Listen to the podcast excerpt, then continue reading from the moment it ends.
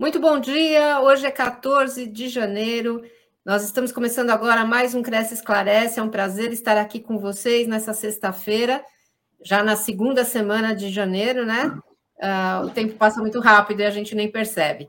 E hoje, nosso convidado é o Dr. Fernando Capês, que é diretor executivo do PROCON São Paulo, e ele vai nos falar sobre a parceria do Cresce com o PROCON. Bom dia, doutor Fernando. É um prazer recebê-lo aqui no Cresce Esclarece.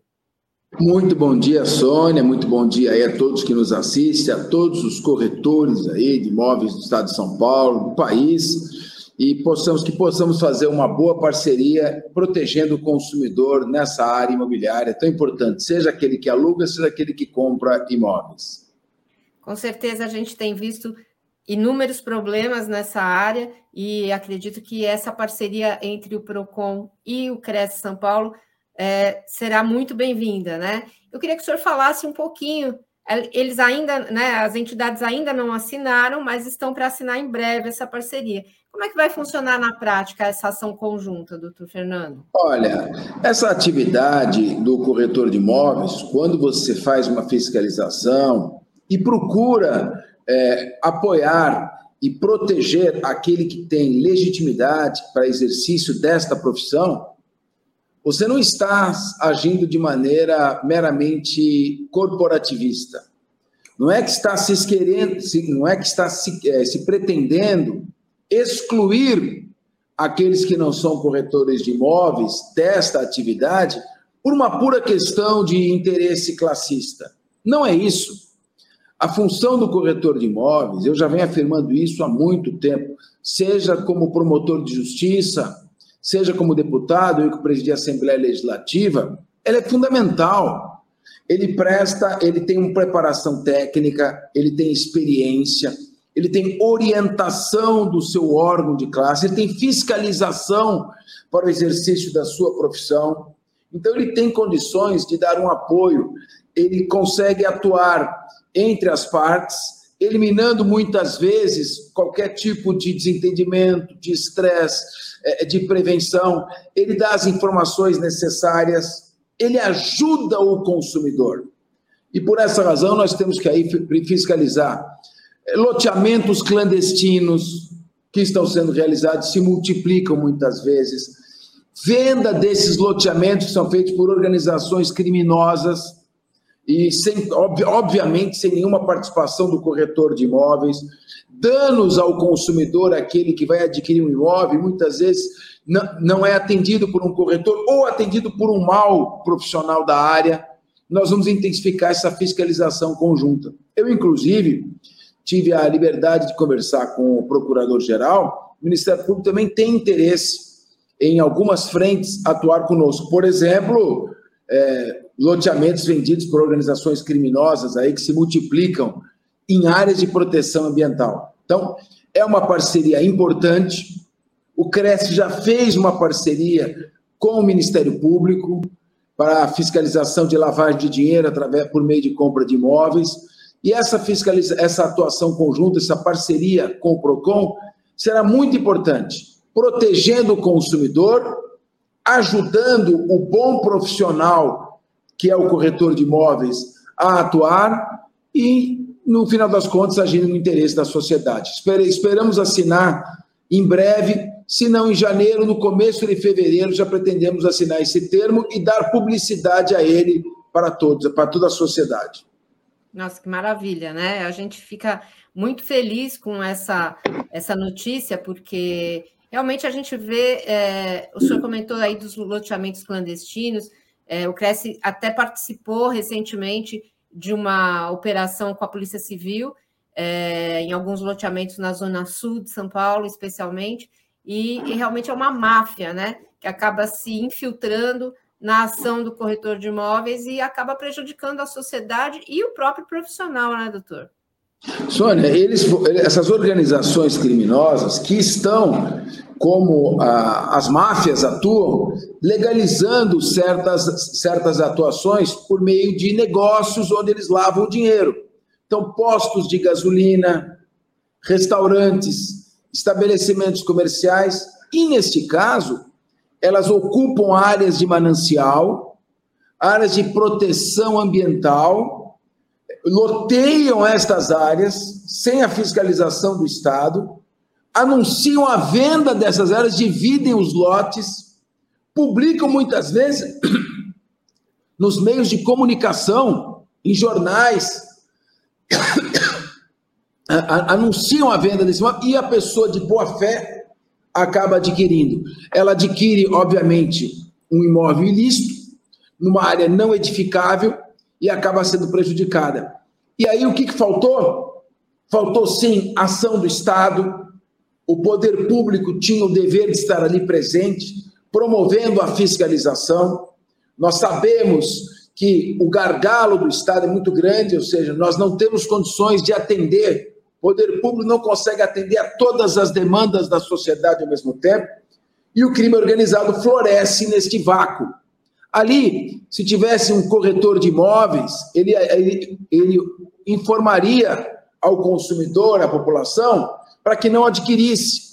É, olha, você tem que olhar na, na, na, a escritura do imóvel, se você for ao cartório de registro de imóveis, você vai ver que essa é uma área não edificável, que essa é uma área que pertence ao poder público, você vai ver que tem restrição ambiental, Agora, não tem corretor de imóveis, não tem a fiscalização do Estado. Então, evidentemente, muitas pessoas são prejudicadas e o que é pior, as pessoas de mais baixo poder aquisitivo, as pessoas que mais necessitam, acabam muitas vezes ficando no local irregular, local sujeito a desabamento, sujeito a deslizamento, a, a, a inundação, as tragédias acontecem. Então, claro, que o PROCON tem muito interesse em fazer esta atuação, multiplicar os seus braços fiscalizatórios com o, o Cresce, e acho que essa é uma parceria muito importante. Eu parabenizo ao presidente Viana, parabenizo a todos aí que estão envolvidos nesse trabalho.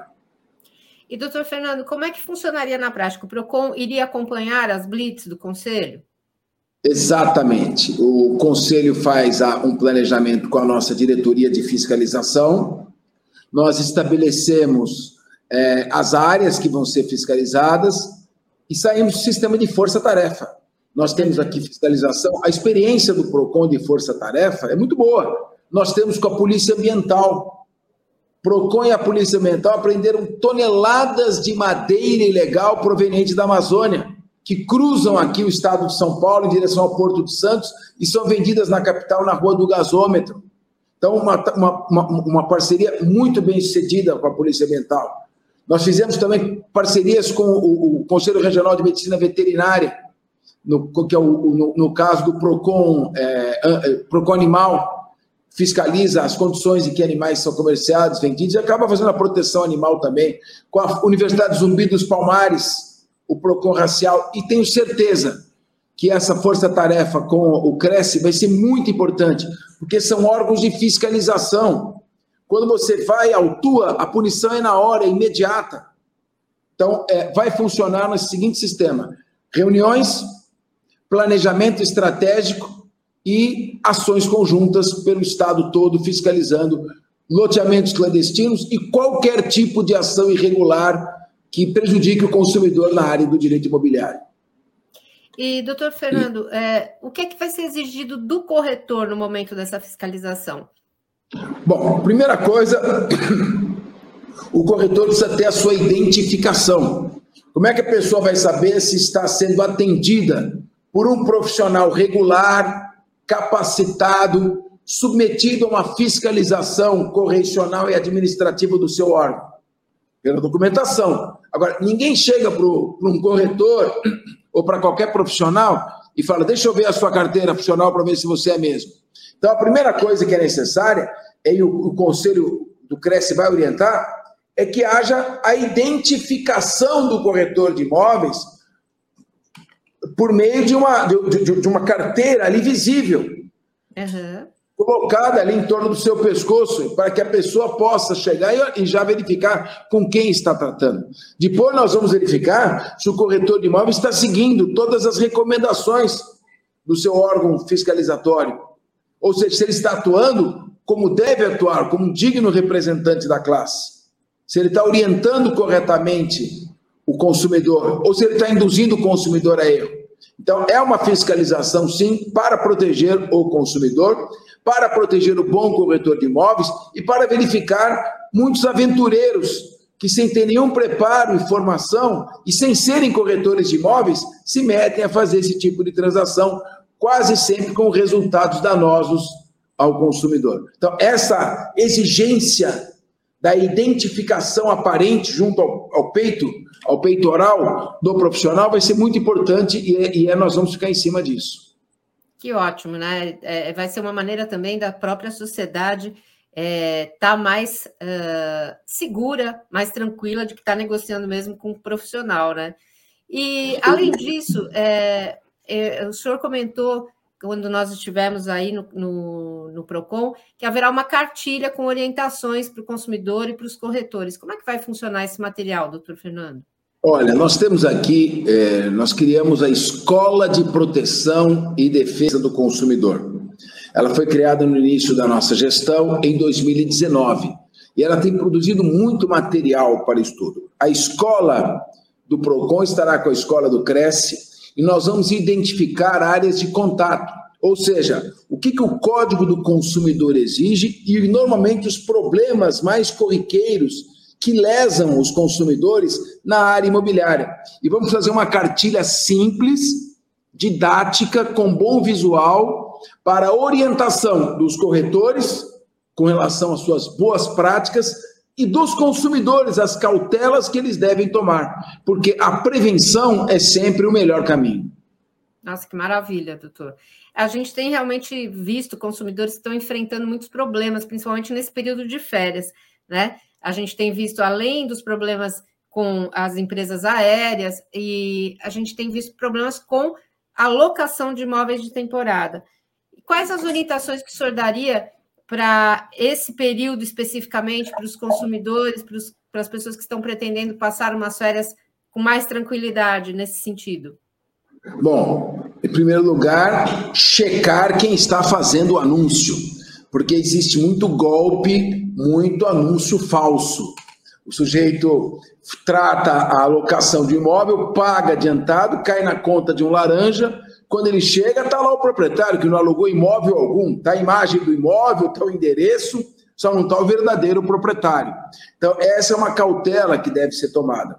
Segunda, de parte a parte, a exigência, no caso do locador, de certas garantias para danificação do imóvel, pegando cheque calção, exige fazendo a, a, a, procurando estabelecer no contrato quantas pessoas estarão usufruindo daquele imóvel, por qual período, horário de, em que a pessoa vai entrar e vai sair, condições de pagamento, como deve ser feito esse pagamento. Então, o contrato é muito importante.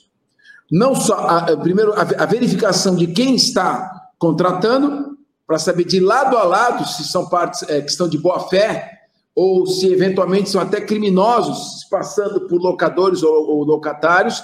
Então, essa, essa verificação prévia é muito importante. E a segunda são os detalhes contratuais e as garantias do contrato. Isso deve constar numa cartilha amplamente divulgada pelo Cresce e pelo Procon, porque alugar o imóvel para temporada não é uma tarefa tão simples quanto parece. Está tendo muita reclamação aqui de pessoas que alugaram flats no Nordeste para temporada de água gelada. O tempo todo, imagine, tomando banho gelado o tempo todo. E no contrato não estava, presume-se que o banho não era gelado, mas no contrato não estava garantido que teria acesso à eletricidade, a chuveiro quente, e essas coisas são boas de prevenir para que não haja dor de cabeça. E caso uma pessoa alugue um imóvel para férias e haja algum problema por conta da pandemia, por exemplo, é possível fazer um distrato? A pessoa vai ter algum prejuízo? Como é que funciona pelo PROCON isso? Olha, de acordo com o Código Civil e também com o Código de Defesa do Consumidor, qualquer motivo de força maior ou caso fortuito implica na imediata resolução do contrato. Força maior é todo evento incontrolável, não tem o que fazer, como é o caso de uma pandemia. Uhum. Caso fortuito é o evento imprevisível, não tinha como prever. Então, vem uma pandemia e vem uma nova variante que não tinha sido prevista, é evidente que o cancelamento dos contratos motivados por caso fortuito e força maior implica numa extinção do contrato sem obrigação de perdas e danos. Ninguém tem que pagar perdas e danos para ninguém, porque ninguém teve culpa. O próprio nome diz força maior. No entanto, extinto o contrato, as partes devem retornar à posição anterior em que se encontravam. Quem recebeu o dinheiro deve devolver. Se eventualmente foi alguma despesa durante aquele período, é feito desconto. Ou seja, as partes retornam ambas para a posição em que se encontravam, ninguém levando vantagem sobre ninguém. É o chamado, o direito gosta de expressões em latim, né? As partes retornam ao status quo ante, a posição que se encontravam anteriormente, devolvendo o dinheiro e entregando, devolvendo as chaves do imóvel ou sequer entrando no imóvel e recebendo de volta o dinheiro que pagou. E o reembolso tem que ser imediato, sem qualquer tipo de atraso é, ou desculpa para é, postergar a devolução. É, é uma coisa que o corretor precisa ficar muito atento, né, doutor? Porque, na verdade, eu acredito que com a condição que nós estamos enfrentando, com essa nova variante da Covid, enfim, é, esses casos têm se tornado cada vez mais comuns, inclusive não só na, na locação de temporada, até com relação às passagens aéreas, a gente tem visto muitas notícias nesse sentido, né? Sem dúvida, olha, está acontecendo em todos os setores. É, cancelamento de cruzeiros, cancelamento de voos e, por que não dizer, cancelamento de, de locações e até mesmo de compras de imóveis, muitas vezes. Tem, sempre devemos agir de acordo com o que a lei dispõe e com bom senso, procurando pacificar as partes e resolver. O corretor precisa atentar sempre para os detalhes. É para isso que ele é o corretor. A parte não tem obrigação, nem, nem de um lado nem de outro, de atentar para problemas que podem surgir. Mas o profissional experiente, competente, o bom profissional, deve saber alertá-las e apontar nos contratos aquelas situações que devem ser previstas e antevistas. Por isso a importância de um órgão fiscalizatório como o CRES. E daí a importância de atuar em conjunto com o PROCON. Quando a gente orienta o corretor de imóveis, nesse caso, nós estamos já ajudando a prevenir milhões de problemas. Não milhares, milhões de problemas. Porque as, as operações ocorrem no dia a dia, as dezenas, centenas, então, a melhor maneira de, a melhor maneira de proteger o consumidor é a prevenção. Então, orientando o corretor de imóveis, apontando para ele os problemas mais corriqueiros, a escola, as escolas do Cresce e do Procon atuando em sintonia.